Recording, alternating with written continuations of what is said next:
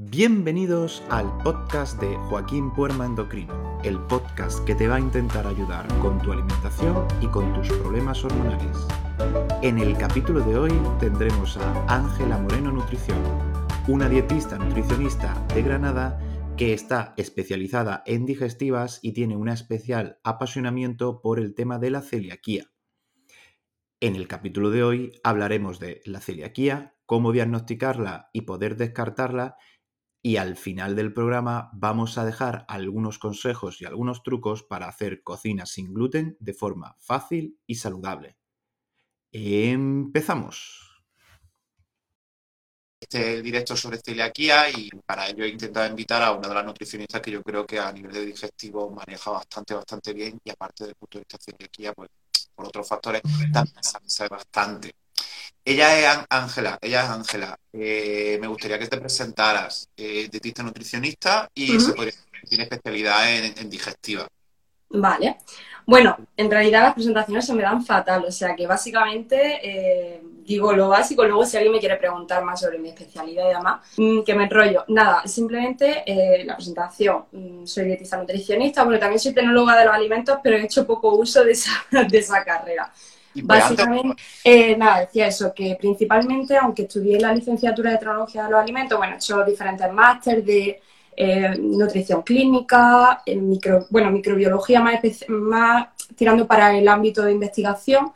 Eh, al final me he decantado por, digamos, dedicar mi carrera profesional a la consulta de nutrición.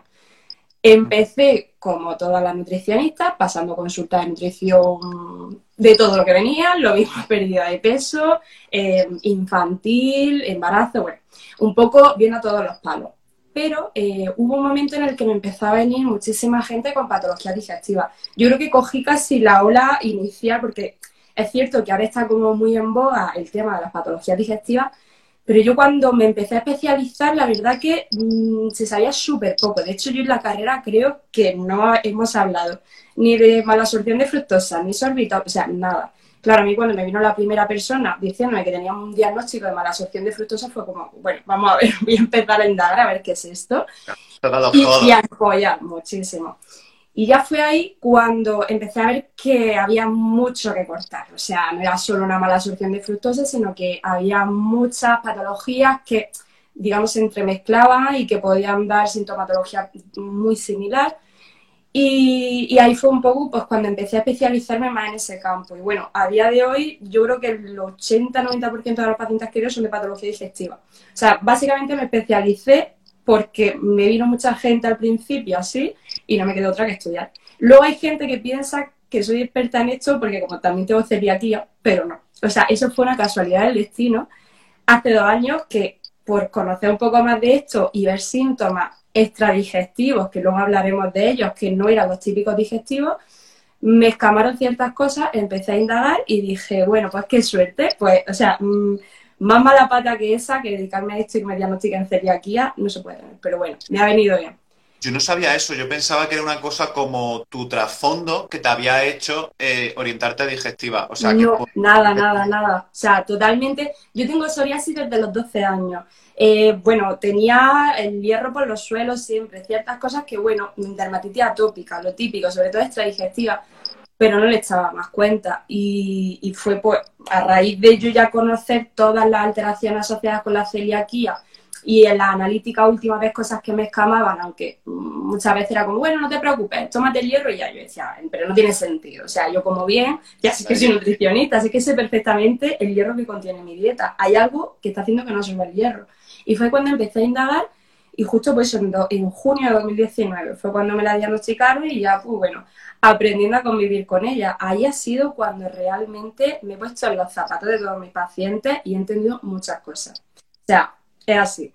Sobre todo a nivel de recomendaciones, sobre todo a nivel del día a día, ¿no? Que eso del día a día, o sea, bestial. Yo cuando, claro, me decía, no, pero está bien en casa, porque en casa es fácil, pero luego sale a la calle y decía, bueno, pero hay cada vez más restaurantes, más bares que se adaptan, que puedes pedir, pero O sea, una cosa es lo que diga y otra cosa es lo que es la realidad. Y, bueno, y ahí pues la verdad, yo siempre lo digo, a mí me ha salvado la vida dedicarme a esto, porque yo soy, yo qué sé, contable y a mí me dicen con 31 años que tengo celiaquía y digo, ah, bueno, por un poco que coma no pasa nada, ¿sabes? No me lo hubiese tomado tan en serio. Claro, cuando me dedico a esto fue en el momento que me lo dijeron, llegué a mi casa y lo tiré todo, o sea, es que fue de la noche a la mañana, no hubo ahí... Entonces, pues, gracias a que conocí el trasfondo de esta enfermedad, fue un poco cuando, cuando empecé ya a tomarme en serio y a decir, no, hay que hacerlo al 100% que eso luego hablaremos, pero es súper importante el transmitirle al paciente la importancia de hacer una dieta sin gluten, porque no es, bueno, si le quito el pan de encima, si me ponen algo en un bar fuera, le quito el pan de encima, ya, no, o sea, no. Hay mucho que marcar ahí. A todos lados, que se utiliza para muchas, se utilizará supongo que para muchas cosas, puede ser cambiar la textura y para mil cosas. Claro, ya no solo como ingrediente, porque como ingrediente sería fácil decir, bueno, esto no tiene gluten entre sus ingredientes, lo puedo tomar. Pero luego está la movida de la contaminación cruzada, que posiblemente todas las que nos estén acompañando hoy, la mayoría sufran eh, celiaquía o tengan algún familiar afectado, entenderán que la contaminación cruzada yo creo que es el, reto principal. O sea, el decir, vale, este alimento no contiene ningún ingrediente que puede contener gluten, pero se habrá mezclado, habrá estado en contacto y es una cosa que es bastante compleja. Hmm sobre todo por lo de cambiar ciertas ollas, cambiar ciertas sartenes, los utensilios de cocina. Sí, Luego, si quieres, hablaba un poco de eso. La, verdad que era uno de los puntos que quería yo hacer. Vale, pues entonces, para, finalizar, trabajas, eh, por lo que tengo entendido, trabajas en, Granada. En Granada. consulta, online, ¿no? Sí, sí. Ahora mismo yo creo que 50-50. O sea, estoy con la consulta presencial, pero también online en la mayor parte, bueno, gran parte de los que llevo. Hmm. Luego, eh, otro, otro dado que no tiene mucho que ver con la nutrición, tiene una página web muy, muy chula y muy chula. Me alegro. Un diseño muy bonito. Pues se lo diré a, la que lo ha hecho, se lo, se lo transmitiré. Muchas gracias. Entonces, vamos a empezar ya hablando de la celiaquía. Eh, Has hablado primero de los síntomas extra, extradigestivos de la celiaquía, ¿no? Porque la celiaquía, yo a veces lo digo mucho, los médicos, yo soy endocrino, eh, los médicos siempre pensamos en, en, las imágenes clínicas tipo cuadro del NETE, ¿vale? Que es un libro de medicina antiguo que te pone un paciente, te pone un paciente con dolor de barriga, mm. dolor de barriga, niño pequeñito, tiene que ser un niño entre 10 y 14 años, con dolor de barriga y haciendo deposiciones de un color amarillento y un poquito más. Y luego algunas alteraciones en la analítica y luego pues, molestias digestivas difusas. Y esa por lo que se ve es la imagen que solemos tener nosotros de celiaquía. Luego a lo mejor sí que a lo mejor puedes emplear un poquito más, pero la imagen del médico es esa. Y realmente hay algunas otras enfermedades, tanto asociadas, porque es una patología autoinmune, como dentro de sí del cuadro de la celiaquía. ¿Qué tú aportar sobre pues bueno, algo de lo que dice además me, o sea, me gusta porque trae a colación lo que le digo a todos los pacientes cuando vienen a consulta y a lo mejor me, un paciente a lo mejor de 40 años y empiezo a preguntarle, claro, me dicen que llevan arrastrando síntomas digestivos a lo mejor a partir de los 20, antes no, pero les pregunto una pregunta típica que le hago a todos, de pequeña, de pequeña, ¿tenía estreñimiento? Y en muchos casos en los que el resto de cuadros me encajan, me dicen, sí, estreñimiento crónico, pero desde muy, muy pequeñita. ¿Y qué pasa? Que, por lo que tú acabas de decir, como normalmente en un niño la celiaquía, lo, básico es tener la barriga hinchada, tener diarrea, deposiciones amarillentas y, bueno, todo esto que comentaba, un niño con un estreñimiento crónico, ¿quién va a pensar que el problema que le está ocasionando el estreñimiento es una celiaquía? Y hay muchísimos que lo padecen y ese es el principal síntoma. Entonces, a nivel digestivo incluso hay síntomas que, bueno, como no son los típicos, pues se pasan por alto. Y luego el problema es que hay muchos otros casos que no presentan síntomas digestivos sino extradigestivos y ahí es el reto.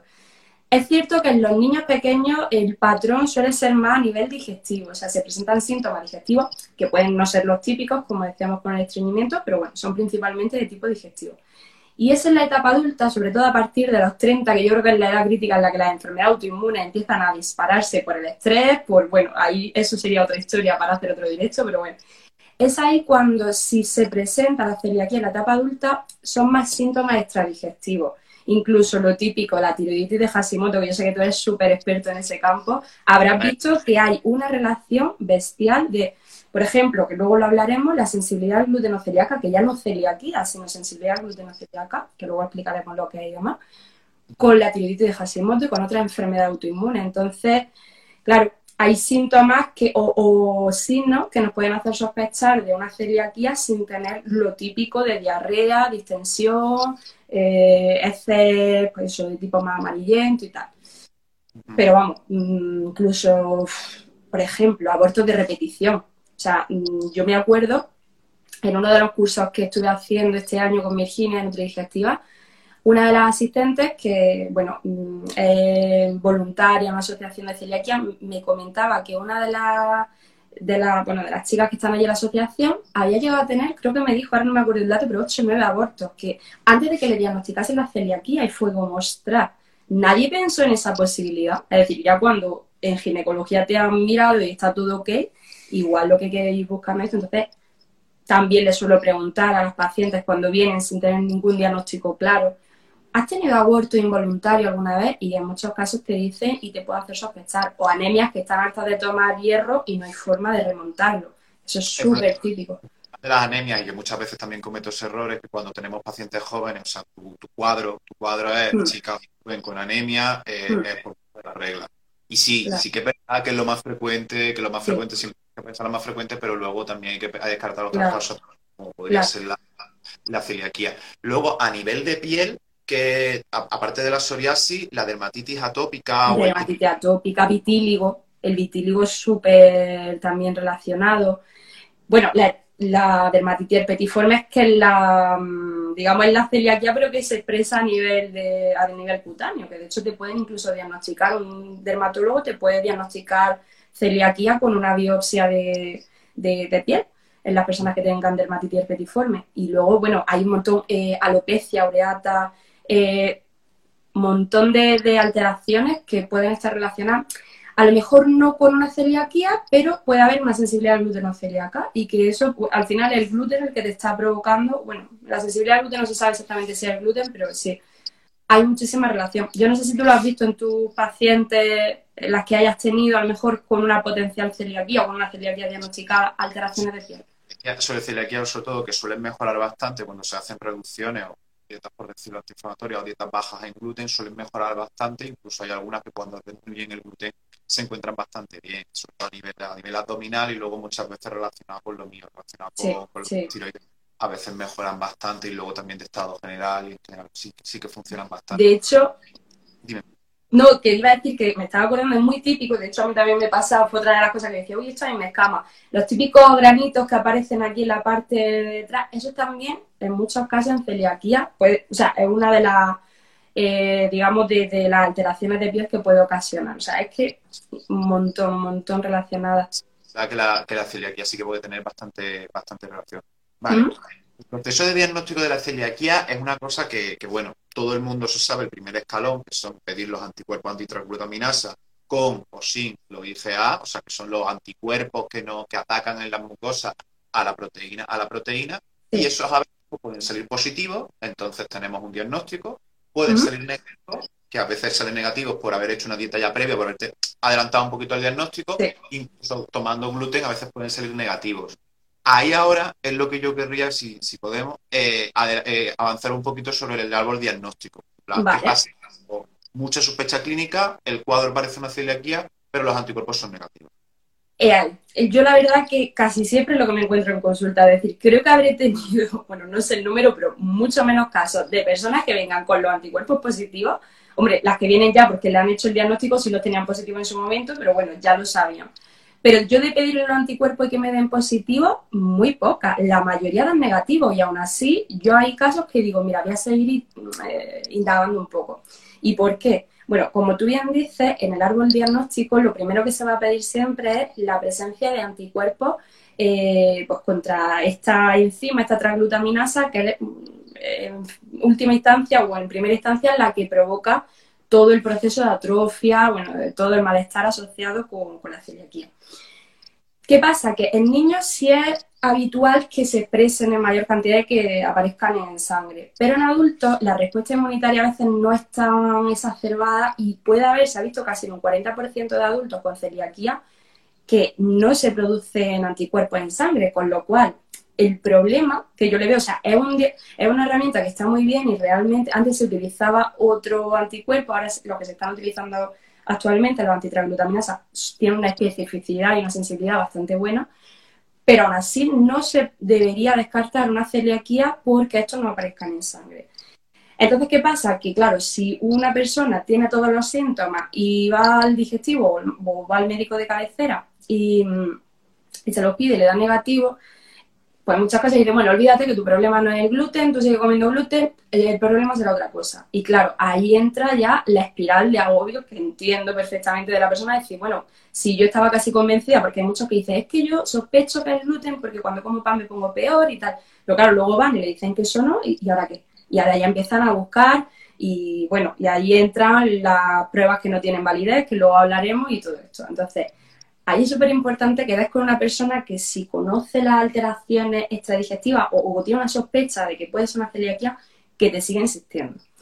Yo en esos casos tengo dos opciones. O bien, si, porque claro, el diagnóstico definitivo o ya el último sería con una biopsia, una gastroscopia, una biopsia, pero claro, una prueba muy invasiva. Entonces, normalmente si un paciente te viene con anticuerpos negativos, su médico no le va a hacer una gastroscopia aún así. Sí. Hombre, lo ideal es que sí, es que si tiene sospecha, aunque los anticuerpos sean negativos, el digestivo diga, vamos a hacer biopsia y punto. Pero la, realidad es que en muchos casos no se hace. Entonces yo en esos pacientes digo, mira, tenemos dos opciones. O bien pedir la genética, que es un marcador que se suele utilizar porque para tú desarrollar la enfermedad celíaca necesitas tener predisposición genética, con lo cual si no tienes eh, los genes de predisposición, olvídate de celiaquía. Puede ser una sensibilidad al gluten celíaca, que luego hablaremos de ella, pero celiaquía no es. Pero si sale positivo de riesgo alto, muy alto, pues igual no podemos terminar de descartarlo. Entonces, en esos casos, pues no nos queda otra que el ensayo error. Decir, bueno, mira, vamos a hacer una retirada, yo ya se lo explico bien, controlada, en muchos casos paralela a otra serie de fibras y azúcares que también pueden provocar los síntomas para ver, para, digamos, mejorar de golpe y luego empezar a meter poco a poco escalonadamente y ver qué es lo que sienta mal. Y es en esos casos donde me he encontrado muchísimos, muchísimos pacientes con que todo les sienta bien, volvemos a meter la fructosa, el sorbitol, todo genial, cuando antes no eran capaces de comerse cebolla, legumbres, una manzana, una pera, y ahora le quita el gluten y de repente pueden comerse todo, una paella con cebolla, con ajo, con... claro, entonces ahí es cuando te planteas, dices, bueno, si esta persona claramente identifica el malestar, o sea, ha mejorado claramente cuando hemos quitado el gluten y ha empeorado de una forma muy evidente al reintroducirlo, pues yo ahí a veces le hago un informe para su médico o intentamos solicitar a su médico más pruebas para decir, mira, está claro que hay algo relacionado. Si no tiene esta persona una biopsia, vamos a meter el gluten por lo menos un mes o el tiempo que haga falta y, biopsiamos. Y si la biopsia es negativa, pues a veces tenemos que intentar diagnosticar la sensibilidad al gluten celíaca. Porque dices, vale, a lo mejor no es celiaquía, pero es que igual lo que el gluten te está sentando mal y lo tienes que quitar igualmente. Lo que pasa es que como no tenemos tanta, por decirlo de alguna forma, organicidad o prueba analítica, pues quieras o no, ese diagnóstico cuesta un poco más. Cuesta mucho, es complejo. Dar una analítica en la cual se ve un asterisco, y entre ellos yo me incluyo, pero luego pasar de la prueba de cribado, que es la prueba más sencilla, que es la prueba más fácil, pero no es la que descarta de todo, pues ahí tienes que enfangarte y quizás dedicarle más tiempo. A veces ese suele ser un poco el problema. Es complejo. Yo, la gente cuando se piensa que diagnosticar, cuando me viene a consulta y me dice, no, no, celiaquía no tengo, porque ya me lo miraron en sangre y me dijeron que no. Y es como, espérate, espérate, que te voy a explicar que esto no es tan fácil. Pero más que nada para que la persona no se confíe, porque yo siempre tengo el miedo de que mi paciente realmente sea celíaco y no lo sepa y se esté dañando. Entonces, yo soy muy pesada con la celiaquía, igual porque me pilla de cerca o porque he visto muchos casos sin diagnosticar, pero siempre le insisto mucho que a se lo explico. Digo, mira, no te han buscado más porque no hay medios, ni hay tiempo, ni la sanidad está como para seguir pidiendo pruebas, por ejemplo, genética a todo el mundo. Pero a veces, en ciertos casos, digo, mira, esto, la genética, por ejemplo, no te la van a pedir porque yo entiendo que no se pueda, pero hártela, porque en tu caso nos va a sacar de duda. Y bueno, ahí pues... Muchas veces la genética depende mucho del hospital en el que estés, porque hay ciertos hospitales, tú trabajas, si son hospitales comarcales súper chiquititos, pues te dicen, no, no. tenemos, por ejemplo, son grandes hospitales tipo, por ejemplo, 12 de octubre, LAPA, Ramón y Cajal, que tienen un de genética muy asociado, pues tienes que buscarla, tienes que rebuscarla, tiene que ser de especialista, pero realmente se pueden pedir. Creo que no, espero no equivocarme y si me equivoco me corrige, los DK2 y los DK8 para, para el eh, Sí, bueno, DQ sí, DQ2 y DQ8, eso es. Y sí, principalmente eso, que si no existe la presencia de estos, bueno, de estos genes que, eh, codifican para estos, para estos, estas proteínas, eh, no, es casi imposible. O sea, el 99,9% de los celíacos tienen esa genética, con lo cual dicen, mira, puede ser otra historia, pero celíaco no eres. Perfecto, pues vamos a continuar. Pues realmente otra patología que también es bastante difícil es la, sensibilidad al gluten o la intolerancia al gluten. Esto, este diagnóstico, muchas veces yo lo acabo diciendo y no sé si lo he, dicho mal, que muchas veces es un diagnóstico de descarte. Tenemos todo, todo, todo nos salió negativo, llámalo biopsia, llámalo genética, llámalo esto, todo ha salido negativo, pero mm. clínicamente, chicos, comemos algo y nos sienta mal. ¿Eso es realmente qué podría ser? Bueno, lo primero, además, si está por ahí Dani de Singlotinismo viendo, eh, lo voy a decir porque si no yo sé que me mata. Siempre hay que recalcar que sería sensibilidad al gluten o celíaca. La intolerancia al gluten en realidad eh, es un término que se utiliza muchísimo, pero puede llegar a confundir y el término médico, el más acuñado entre la eh, comunidad científica, sería sensibilidad al gluten o celíaca, porque realmente no se trata de una intolerancia. No es que no digiramos bien un tipo de carbohidrato, sino que tenemos una respuesta inmune puede ser del sistema inmuninato o el adaptativo, según si es sensibilidad gluteno celíaca o celiaquía, y eso es lo que nos va a generar eh, la serie de síntomas, tanto digestivos como extradigestivos.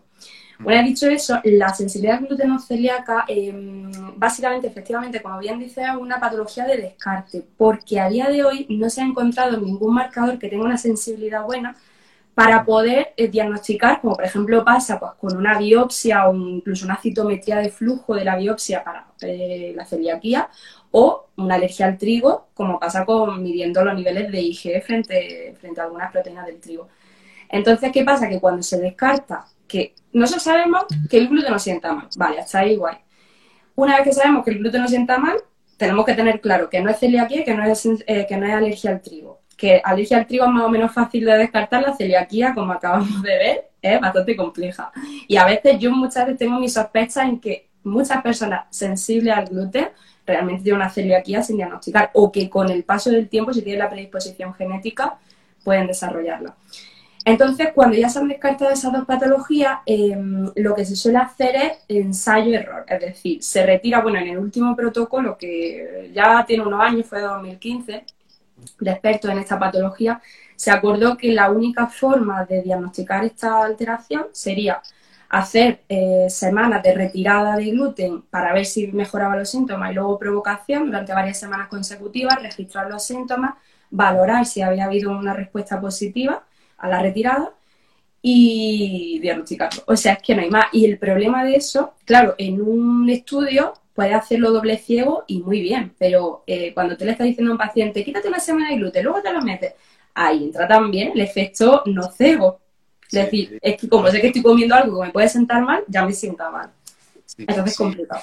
También el tiempo, que no lo tienes que citar cada dos o tres semanas, tienes que hacerlo mucho tiempo, entonces eso es mucho. Y luego también entra el concepto de si ya tenemos la, si ya tenemos, por decirlo, la solución o la causa, lo único que queremos es, eh, o al menos en mi filosofía de medicina, tener la etiqueta, la etiqueta perfecta, tenemos la etiqueta y esa etiqueta yo ya la tengo, pero realmente con etiqueta o sin etiqueta, el tratamiento y mi actitud clínica y mi actitud ante la vida va a ser la misma. Claro, pero, pero algo que has dicho ahí me parece súper importante, además, yo también intento buscar la etiqueta porque eh, si no, el paciente no se lo toma igual de en serio. Lo que decía al principio, a mí me salvo la vida ser nutricionista en el sentido de que si yo no me dedico a esto, igual no me tomo tan en serio bueno, también es que yo tuve suerte porque yo era anticuerpos claramente, o sea que mi diagnóstico fue fácil, pero hay mucha gente que no. Entonces, claro, si tú no lo tienes claro, hacer un cambio tan bestial de vida como es pasarse una dieta totalmente sin gluten, no es tan fácil si tú no tienes una etiqueta. Si aquí te, siempre te mantienen en el limbo de, nosotros creemos que el gluten te sienta mal, pero no hemos terminado de diagnosticarte, o sospechamos que tienes celiaquía, pero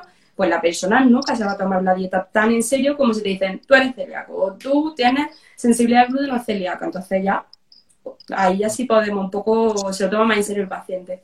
Claro, cuando le das la etiquetilla, ahí sí que ganas algo. Pero vamos, yo tengo en cuenta la etiqueta y teniendo en cuenta que no va a tomar, no va a tomar gluten. Pero bueno, sí tienes, tienes razón en eso, que, ayuda como a mejorar la adherencia y a tomártelo más serio mucho. Mm. Vamos a seguir luego. Los, los test genéticos, los test genéticos, ¿qué resistencia tienes tú para pedirlo o qué cosa? O sea, básicamente. A ver, los test genéticos casi siempre los pido para descartar. Bueno, para descartar y cuando ya el, paciente tengo mucha sospecha, digo, bueno, vamos a ver si hay una posibilidad. ¿Por qué digo para descartar? Pues porque eh, realmente la se ha visto que la población general, eh, un 35-40% de las personas tienen esos genes de predisposición genética. y realmente solo el 1% de la población llega a desarrollar celiaquía, con lo cual pedir ese parámetro, ese test genético como herramienta de diagnóstico no tiene mucho sentido, porque lo único que te va a decir es que tienes predisposición a desarrollarlo, pero no que lo hayas desarrollado. Sin embargo, lo que sí se ha visto, que era lo que decía antes, que si no tienes esos genes de predisposición, no la vas a desarrollar, es muy difícil que la desarrolles. Entonces, si una persona, eh, por ejemplo, quiere hacer este este periodo de quitar gluten y meter gluten para diagnosticar la sensibilidad al gluten celíaca, para asegurarme que no le estoy haciendo un daño mayor, porque lo que tiene en realidad una celiaquía, digo, oye, vamos a pedir la genética y si sale negativa, entonces hacemos este protocolo de prueba. Pero es que si la genética da de alto riesgo, igual tenemos que insistir a tu digestivo en que te haga más pruebas antes de que yo esté jugando con tu dieta, quitarte gluten, meterte gluten, cuando lo que tenemos que hacer es quitarlo definitivamente o pedir ya, a pedir ya la biopsia sería, ¿no? Claro, pero no, la utilizo nunca de primera, no, no, es muy dependiendo del caso, porque además una prueba cara y al final el paciente casi siempre se la tiene que pagar de su bolsillo, con lo cual yo intento siempre mirar por el bolsillo de mis pacientes, que, eso es importante también. Muy bien, muy bien. Bueno, pues hablando de los bolsillos de los pacientes y de pruebas, que, que, va a venir muy, muy, muy al lado, los test de intolerancia, los test de intolerancia.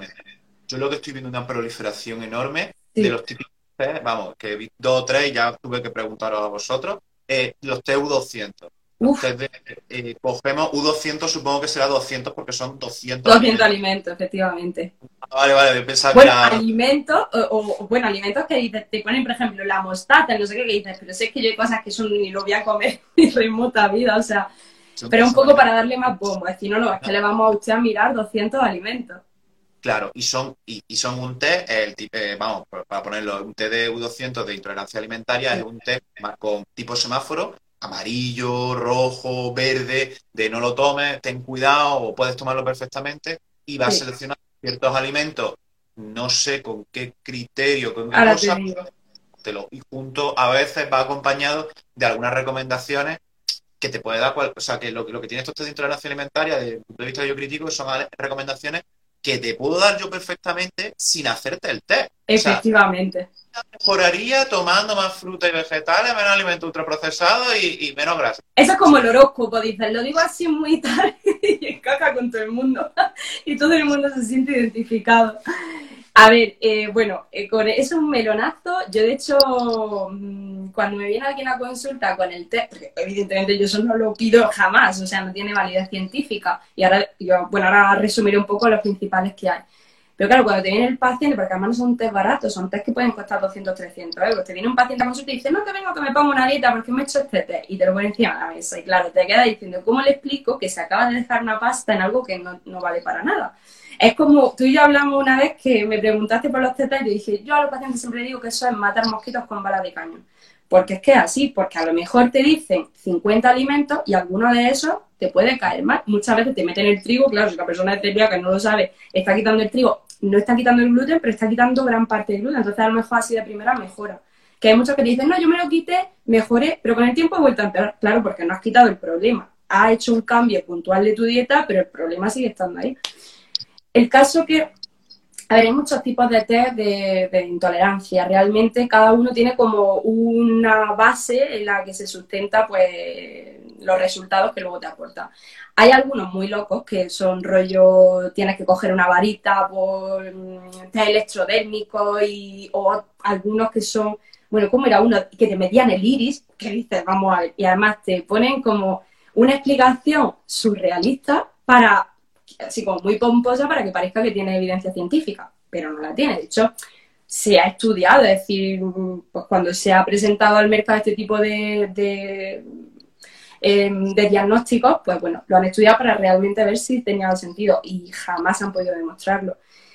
Y hay otro, que es el que más se está viendo a día de hoy en las farmacias, que esa es otra historia, otro melonazo, es decir, jolín, es que si eres un centro sanitario te debería informar antes de vender ciertas cosas, porque es normal que un paciente deposite confianza en su farmacia de su farmacia de toda la vida. Bueno, pues si tiene este test, pues de algo servirá, cuando no.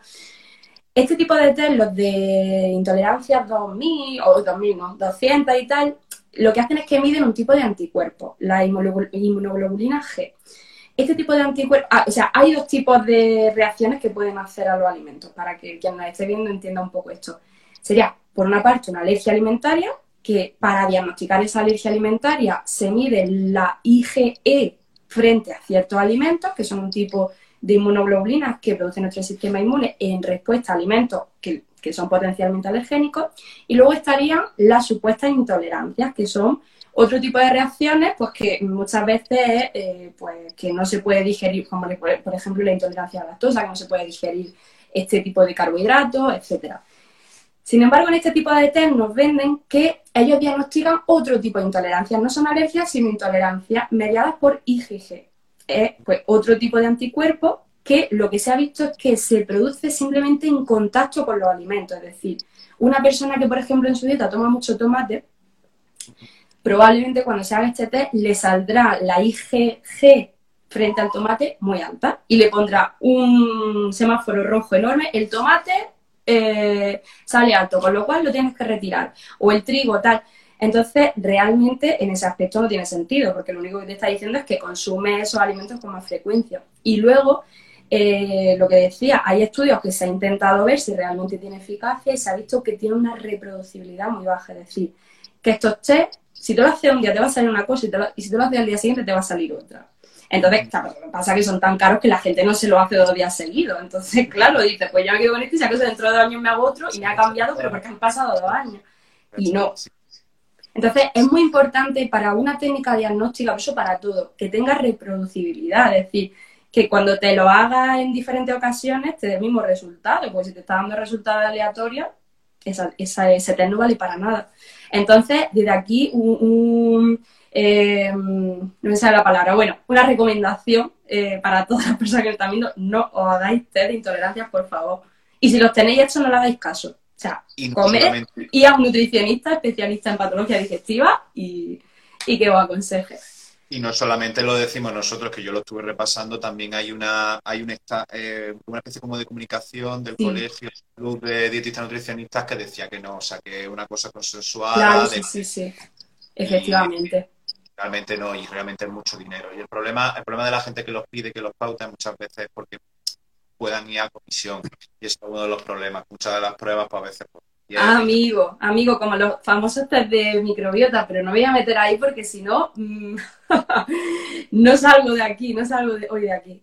Pero la comisión en los test hace mucho. O sea, quien nos pida determinadas pruebas, importante que sepáis si esa prueba es necesaria o no y si hay un conflicto de interés ahí, porque si no.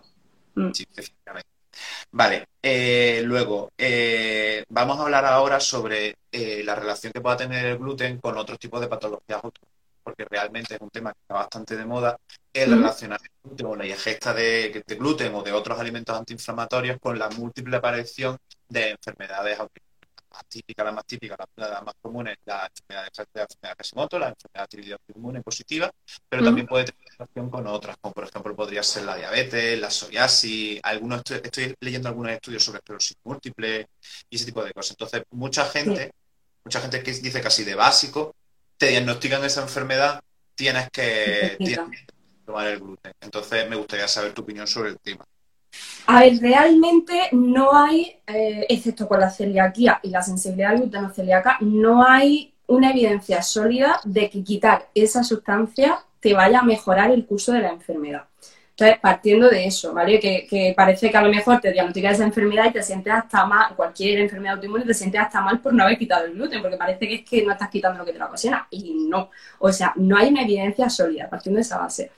Pero es cierto que en algunos casos en los que existe ya una inflamación de bajo grado, como puede pues, cualquier tipo de enfermedad autoinmune que te pueda generar una inflamación de bajo grado a nivel intestinal, eh, la gliadina, que, es una de las fracciones del gluten, que es la más eh, inmunogénica, la que más produce, digamos, todas estas alteraciones, es bastante difícil de digerir, ya de por sí, por las proteasas eh, intestinales. Y al final, pues claro, si tenemos inflamación de bajo grado, puede, por así decirlo, atravesar esta primera capa de la mucosa intestinal y poner en alerta nuestro sistema inmune. Entonces, claro, en el momento que nuestro sistema inmune se pone en alerta porque hay algo que le está provocando esa alteración, va a empezar a generar una serie de sustancias proinflamatorias que evidentemente si ya tenemos otra patología autoinmune, ya de por sí la patología está poniendo en jaque a nuestro sistema inmune porque por, por lo que sea, por la patología que sea, pues eh, incluir de forma sistemática a lo mejor ciertas sustancias, ciertas proteínas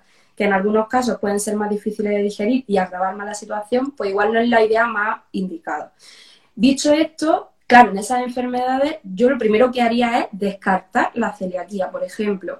La diabetes tipo 1. La diabetes tipo 1 eh, tiene la base genética, tiene una estrecha relación con la base genética de la enfermedad celíaca, con lo cual se ha visto incluso en el protocolo de diagnóstico de celiaquía, se propone que a todas aquellas personas que tengan diabetes mellitus tipo 1, la que es de tipo autoinmune, no la tipo 2, se le haga el cribado de celiaquía, porque en muchos casos es que esa persona también es celíaca y no se diagnostica. Entonces, claro, hay alguna autoinmune, o por ejemplo Hashimoto, muchísimas tiroiditis de Hashimoto, que eh, el problema también es que tiene una celiaquía sin diagnosticar y todo eso también te ha provocado la alteración a nivel eh, eh, pues el hipotiroidismo.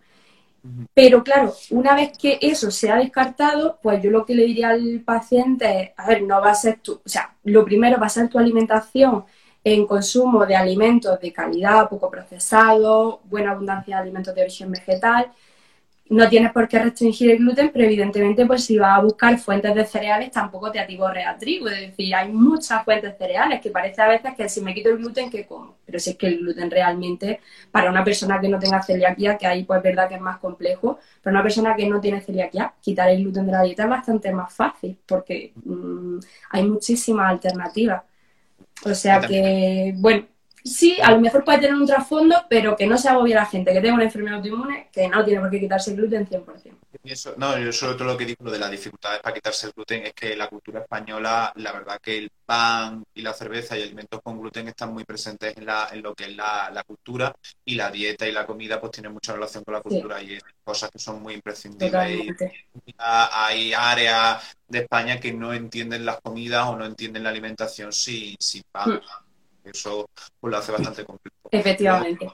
otra cosa que has dicho, diabetes tipo 1, también al revés. Cuando diagnosticamos diabetes tipo 1 de alguien, siempre se recomienda hacer un grado de autoinmunidad, entre ellos los antitransglutaminasas. Se lo pedimos. Mm. Damos tanto diagnóstico pediátrico como cuando pasan de niños a adultos o cuando se diagnostican ya en edad adulta. Sí. Mira, tiene mucha relación. Sí, sí, no, la verdad que, que, en esos casos yo he tenido algunas veces pacientes porque me han venido con diabetes tipo 1 y le he preguntado si le han hecho alguna vez el cribado y, me han dicho que no. Y de hecho, me acuerdo de un caso en concreto que toda la familia tiene problemas digestivos, incluida la paciente, pero la paciente es la única que tiene diabetes tipo 1 y le pregunté por el cribado y me dijo que nunca se lo habían hecho.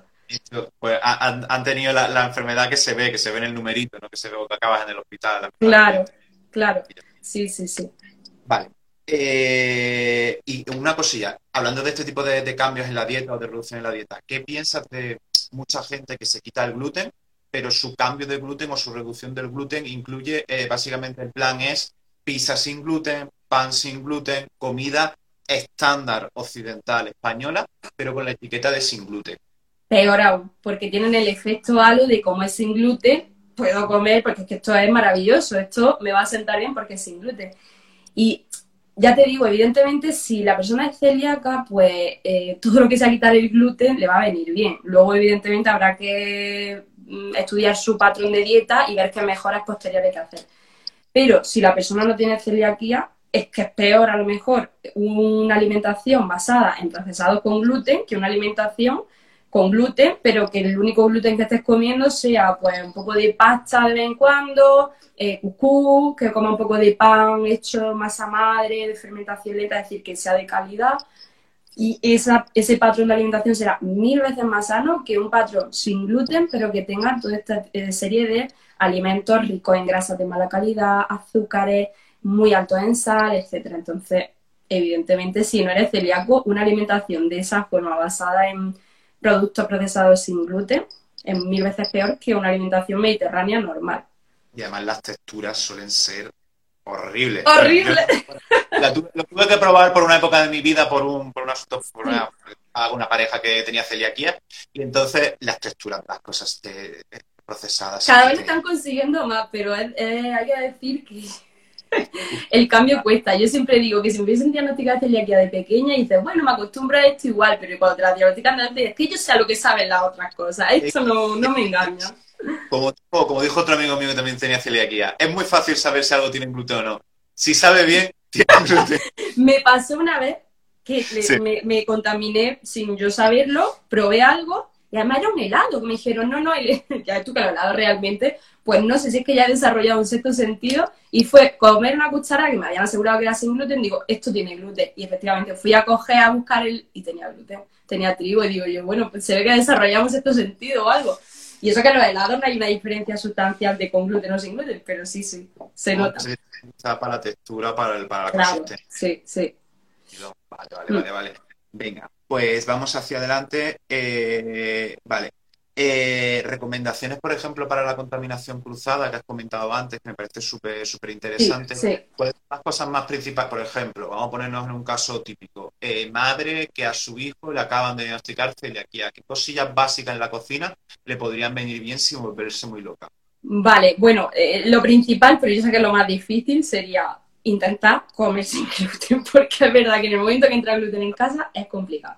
Pero como eso no se puede hacer nunca, pues bueno, lo que intentamos es normalizar cuanto va mejor eh, la alimentación de toda la familia. Entonces, lo primero siempre es, de hecho esto, mañana creo que va a hacer Dani un directo y hablará posiblemente de esto y los que estéis aquí si os interesa verlo porque ella es, vamos, una crack con el tema de la contaminación cruzada y tal. Pero cosas básicas, por lo menos así para dar unas pinceladas, sería deshacernos de todos aquellos utensilios que sean porosos, es decir, que estén hechos de madera, porque si un utensilio es poroso y hemos cocinado algo con gluten, por mucho que lo lavemos luego, realmente puede contener todavía trazas de gluten, con lo cual, pues todo lo que cocinamos posteriormente se va, se va a contaminar. Entonces, si vamos a utilizar, se pueden utilizar perfectamente utensilios para toda la familia, pero que sean de superficie no porosa porque cuando lavamos algo con agua y jabón, importante que sea con agua y jabón, si solo con agua no se va a ir el gluten, hay que enjabonarlo, se puede volver a utilizar sin problema. Luego, por ejemplo, otras superficies también típicas que se pueden contaminar, las tablas de cortar.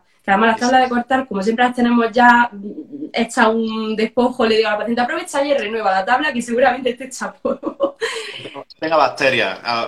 Eso es. No, a todos les digo que evidentemente que no sea de madera porque es porosa, pero digo, pero es que ya no es por la celiaquía, digo, es que es a nivel microbiológico es lo peor. O sea, lo mejor es una tabla de cortar de plástico, plástico alimentario, y que sí puede ser que esté nueva, porque es verdad que aunque de plástico no es porosa, pero si ya están muy utilizadas esas grietas que se producen del uso, sí que pueden albergar pequeñas cantidades de gluten que luego, pues, aunque la vemos con agua y jabón, no desaparezca del todo. Entonces, pues yo siempre digo, mira, cómprate una tabla de cortar de algún color llamativo que tú sepas que es la de sin gluten, si quieres cocina y todo, todo lo que sea para la familia sin gluten, y luego si va, si alguien de la familia va a cortar pan o va a cortar algo tal, pues que sea la tabla antigua o que sea en otra tabla.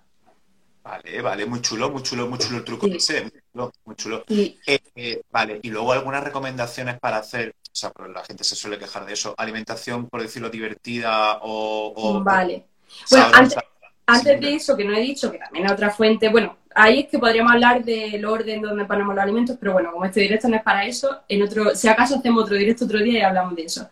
De que, claro, no pongamos los alimentos, si ponemos los alimentos que contengan gluten debajo de los que pueden contener gluten, y sobre todo en el mismo estante, tú al coger algo pueden caer, porque la amiga es lo peor, o sea, la amiga es la contaminación cruzada, entonces, claro, siempre hay que intentar tenerlo en diferentes armarios, si lo tienen en el mismo armario, que estén en envases cerrados herméticamente las cosas sin gluten y a poder ser que estén en la parte alta.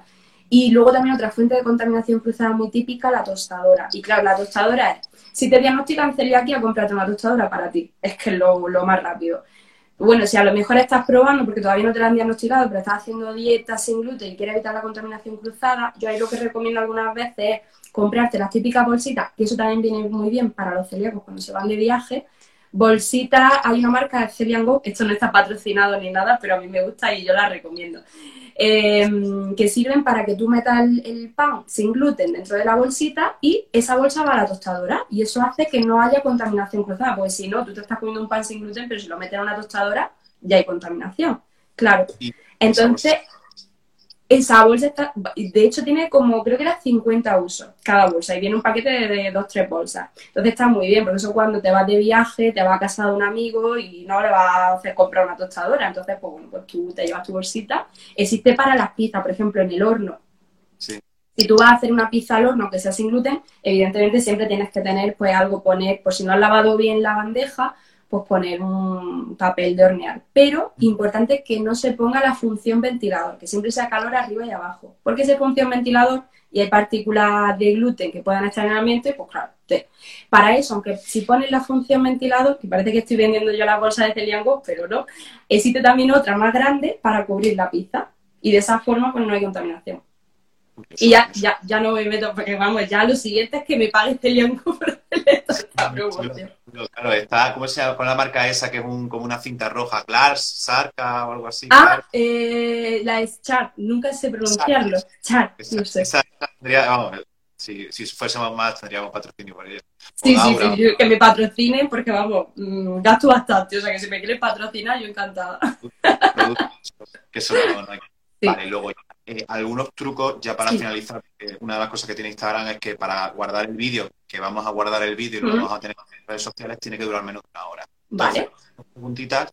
Eh, recomendaciones para hacer la dieta sin, eh, sin gluten un poquito más sabrosa, un poquito más divertida. A ver, yo ahí la verdad que mm, que tampoco te sabe, o sea, sí que es cierto que yo cuando hago las pautas sin gluten, sobre todo para una persona que, que no había hecho dieta sin gluten en su vida, pues intento darle muchas recetas, eh, muchas ideas para que vea que realmente una dieta sin gluten es lo mismo, pero sustituyendo algunas cosas y evidentemente teniendo en cuenta la contaminación cruzada. Pero algo así específico no se me... Bueno, no sé si tú tienes alguna, así, alguna idea para hacer... la verdad que no. Realmente, o sea, yo creo que lo más importante es explicarle al paciente que una dieta sin gluten se puede hacer perfectamente de forma saludable, que no tiene por qué ser aburrida, que le puede dar, yo que sé, ideas de eh, couscous, pues que en vez de que sea con el típico, la típica sémola, pues vamos a cambiar por quinoa. Si no has probado la quinoa, no has probado el mijo, venga, vamos a probarlo. Te voy a dar ideas para que hagas este pseudo cereal. Que a lo mejor, claro, una persona que de repente le dicen eso, pues se pasa a comer todo el día patata y arroz, patata y arroz, patata y arroz, dice, Dios, me va a explotar ya la cabeza tanta patata y arroz. Entonces, claro, ahí es más descubrirle el amplio abanico de cereales pseudo cereales sin gluten, que es bastante grande y hay muchísimas ideas para, hacer recetas con ellos. Y luego, pues, vinagretas, salsas que se le puedan agregar a ciertos alimentos. Eh, luego hay un montón de cursos, de hecho Dani tiene una de sin glutenismo de, para hacer eh, pizza, para hacer masa y tal, que en el momento que toma un poco de mano puede hacer pizza, puede hacer de todo sin, sin problema. Un hobby muy chulo, y un hobby muy chulo de cocinar. Y bueno, ya, ya la última pregunta, que es una cosa que también me gusta mucho, eh, tiene eh, para la parte, esto sería una parte más para los, la gente de dietista de nutrición o que quieren aprender un poquito más sobre nutrición, que tienes un curso sobre digestión. No sé si es solamente sobre celiaquía o si tiene más partes. no, no, el de, bueno, claro, ahora mismo el que tenemos actualmente en Nutridigestiva, que somos Virginia, eh, dietista enfurecida y yo, eh, sería de patologías intestinales, sobre todo enfocado a, profesionales, tanto dietistas nutricionistas, técnicos superiores en dietética y luego mm, médicos, es decir, digestivo, endocrino, cualquiera que le interese el tema. Es cierto que está un poco más enfocada a dietistas, nutricionistas y a técnicos, pero bueno, que realmente es para profesionales sanitarios. Eh, abarcamos celiaquía, abarcamos sensibilidad gluteno-celíaca, pues bueno, eh, Virginia habla largo y tendido también de enfermedad inflamatoria intestinal, que eso también hay, hay mucha tela que cortar. Bastantes alteraciones, de hecho en la web aparece. Y bueno, tenemos, tampoco voy a aventurar mucho, pero en breve vamos a anunciar algo que es más enfocado a pacientes, que les puede interesar, pero bueno, ya cuando llegue el momento no voy a anticipar cosas, pero por ahora el que tenemos es para profesionales. ¿Y el que tenéis para profesionales es por fecha o es lo compro y lo hago cuando yo? Lo, tienes seis meses, ¿vale? Tú lo compras y tienes seis meses para hacerlo. Realmente son como unas 20 horas de, de vídeo, o sea, de información. Luego es verdad que si te lo quieres estudiar son muchas más horas, porque además hemos hecho como un, eh, un, documento, o sea, con todos los apuntes redactados para que aparte de los vídeos el, el alumno pueda tener todos los apuntes bien y pueda prestar más atención a los vídeos y no sé, que lo tenga más recopilado. Entonces, pues sí, yo creo que son seis meses, pero vamos, que si se hace a buen ritmo, a lo mejor en tres, cuatro meses se puede hacer sin problema. Chulo, muy chulo, chulo. Pues, pues realmente ya me he quedado sin pregunta. Encantado de, que Igualmente. Que, oye, no sé si se ha quedado alguien con alguna cosa así, pero claro, es que vamos justísimo. Bueno, hemos empezado a las I3. Tenemos, yo creo, 10 minutos justos. No sé si. Yo he visto, por ejemplo, eh, algunas preguntas sobre los test de SIBO y de microbiota. ah, vale, es que esto se paró y ya no volví a ver nada. De... lesivo de microbiota, así como en general. Y luego hay otra, hay otra pregunta que es muy clínica, que en el 2019 mi analítica ponía que tenía positivo por HLA de K8. Pero realmente no dice si tiene celiaquía, si tiene clínica, si tiene cualquier cosilla. Claro, eso es que lo que hemos dicho antes, un porcentaje bastante alto de la población puede tener ese, ese gen. Entonces, habría que estudiar otras causas, qué clínica presenta y todo. Y lo de los test lesivos, pues bueno, eso, eso nos daría para un, directo, no, dos, tres directos, porque con el lesivo uno, pero es que con el de microbiota, a ver, realmente el lesivo sí lo utilizo más porque hay muchos casos en los que realmente lo que hay es un sobrecrecimiento bacteriano eh, o un IMO, que sería un sobrecrecimiento de arqueas metanogénicas, que englobaría estos dos, el test de lactulosa, y luego el test de microbiota no soy tan fan, pero porque a día de hoy, o sea, sí que es verdad que creo que tiene un potencial bueno, pero a día de hoy lo que podemos hacer en consulta está muy limitado más allá de pues, determinados cambios en dieta y demás, pero tampoco nos va a decir nada que no sospechemos. Esa es mi filosofía, bueno, esa es mi filosofía pensamiento, no un pensamiento muy científico, pero más bien como una reflexión personal. El problema que tengo yo con la microbiota, sí, efectivamente tiene muchísimo potencial, hay muchas líneas de investigación y muchas cosas, pero a mí me escama mucho, de la misma forma que me escama mucho con la vitamina D, cuando mm. una cosa tiene relación con todo. Todo, todo. O sea, la microbiota me ha cobrado la trimestral este año más cara. O sea, este, este, trimestre, porque es que todo, o sea, me ha, como decía Isa de Isa Nutrisalud, que decía, no, no, es que la microbiota me ha rayado el coche. Claro, es que hoy en día ya todo lo que te pasa es la microbiota, todo. Qué buena. Es que eso, o sea, cuando una patología, es verdad que es importante, no estoy negando su importancia, no estoy diciendo que sea falso ni nada, pero a mí cuando algo tiene relación con todo, realmente no creo que estamos discriminando bien desde el punto de vista médico. Yo creo que esos test, hay cosas que sí se pueden extraer positivas. Si vamos a hacer ya de paso, eh, ver parásitos, ver si hay una posible candidiasis intestinal, valorar algunos otros parámetros, si, hay, si por ejemplo piezonulina puede ser interesante. Hay algunos mm, factores, o sea, algunos puntos que sí nos pueden interesar. Pero luego cuando te dan un test de 400 euros, super, sí, 400, 500 euros súper extenso, y dices, vale, si todo esto me parece muy bien, pero luego al final la dieta no va a ser muy diferente de cómo haría esta o sea, la dieta sin este test. Entonces, yo qué sé, para algunos casos puede ser interesante, pero no para todo el mundo como se está planteando, ni mucho menos. Desde mi punto de vista médico, muchas veces cuando se pide una, prueba, tú tienes que tener claro, cuando tú pides una prueba tienes que tener claro el resultado. Lo que vas buscando. De qué camino voy a tomar. Si yo pido una prueba para, para los jajas, o sea, para la genética, por ejemplo, también hablamos de genética. Mm. Si me tienes un gen más, pues ¿qué, voy a, qué, qué decisión clínica voy a tomar al respecto de este resultado? Totalmente de acuerdo, o sea, sí dale una vuelta. No estoy diciendo que no sean para nada, estoy diciendo que simplemente que, que, mm. Estoy totalmente de acuerdo, es que lo que tú dices, si al final, cuando yo tenga ese resultado, me va a venir el paciente a decir, bueno, y ahora que yo, bueno, pues vamos a seguir haciendo la dieta que vamos a hacer, como, bueno, y, estos 400 euros, entonces, ¿a, cuento de qué?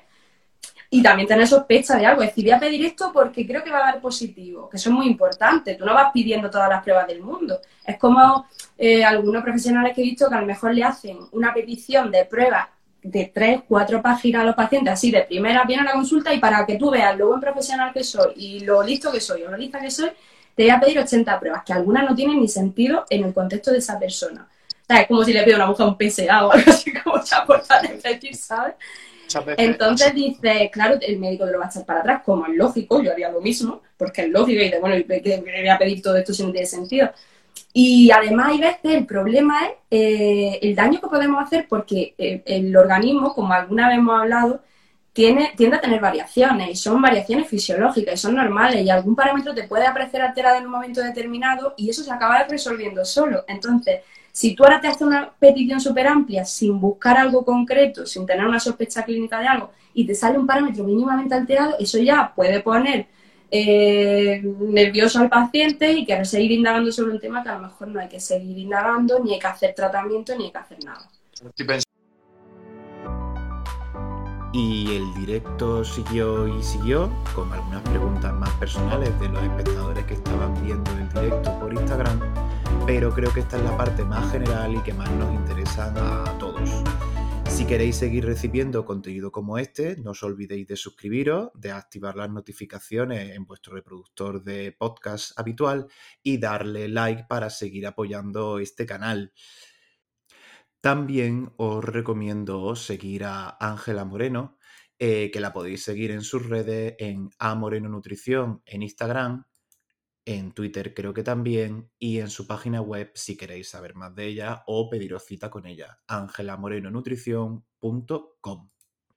Continuaremos con más entrevistas como estas con profesionales y más entrevistas también con pacientes. Eh, un placer y hasta la semana que viene.